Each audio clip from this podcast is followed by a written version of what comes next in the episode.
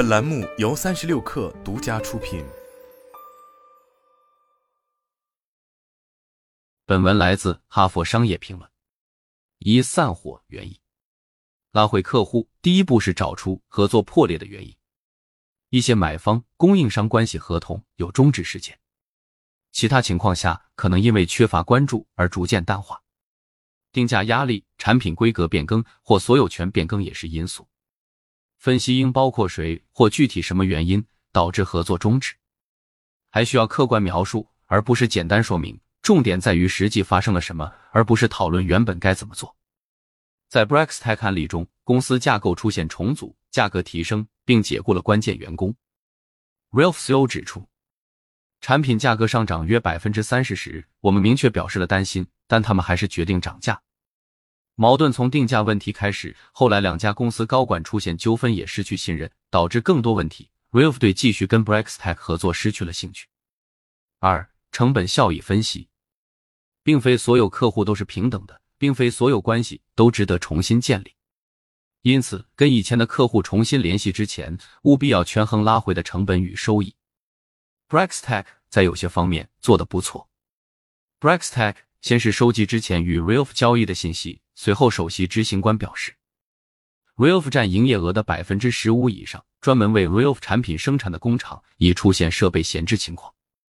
接下来，Braxtech 从经济和组织方面研究了重新建立信任的要求。Braxtech 有些方面具有优势，过去跟 Realf 合作时，向来能做到按时生产并交付高质量的产品。Brax 的技术经理认为很有机会争取回 Realf。此外，合作结束后，Braxtech 业务也做了些重组，工厂生产力有所提高，可以在不影响质量或交付时间的前提下降低价格。负责 Braxtech。生产业务的主管指出，我们很清楚，Ralph 最重视三个方面：交货可靠性、质量和价格。如果我们在相关领域表现出色，就有可能重新建立合作，拉回这个客户。Braxtech 清楚可以给 Ralph 优惠价格，而且能在相关产品类别、订单规模、灵活性和方便量化、重新合作益处的其他方面，比其目前供应商提供更优质的技术支持。三、互动对话。不管纸面上的商业案例多好，人才是最终的决策者。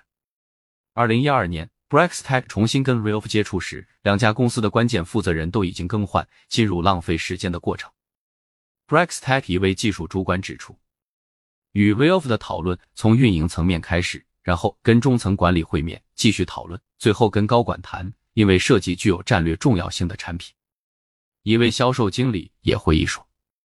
有段时间，我们至少每周跟客户沟通，管理层代表出席了会议，而且两家公司的工程师和技术人员也在场，为参与度设置必要的规则，明确谁做什么、在哪里、如何以及在什么程度上执行，对成功拉回流失客户至关重要。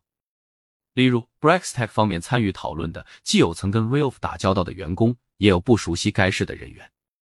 虽然两家公司的高管未能达成协议。生产人员关系其实不错，对 Ralph 需求的产品也都非常了解，这是拉回客户的关键，也强调了管理研究和实践中一再出现的道理：人只愿意跟其他人做生意。四、满足特殊要求，对供应商来说，现状偏好是有利的，但要努力争取流失客户，就得提供比当前供应商更好的条件，才能劝服对方。Ralph 明确表示，Braxtech 要调整生产流程、管理程序和 IT 系统，降价，同时提供专门的产品设计。但在争取客户过程中，收集的信息也帮助 Braxtech 调整和优化对应领域的生产。最终达成的协议证明，种种努力并非白费。Braxtech 与 Ralph 重新合作的销售额和净利润很快高于2009年，正如 Braxtech 的首席执行官指出的，与过去相比。Ralph 采购量出现提升，说明合作对双方均有价值。此外，拉回客户有助于在市场上其他买家中间建立积极的口碑。Ralph 向其他公司推荐后，Braxtech 获得了两家新客户。与此同时，Realf 可向 Braxtech 要求更灵活和定制的订单，从而增强新细分市场中的销售和服务能力。个人交往中，我们常常担心，如果追求目标的过程中犯了错误，别人会严厉的批评且无法换回。但研究表明，在许多情况下，纠正错误会比从来不犯错误产生更积极的印象，只要不重复犯错。客户关系方面也一样。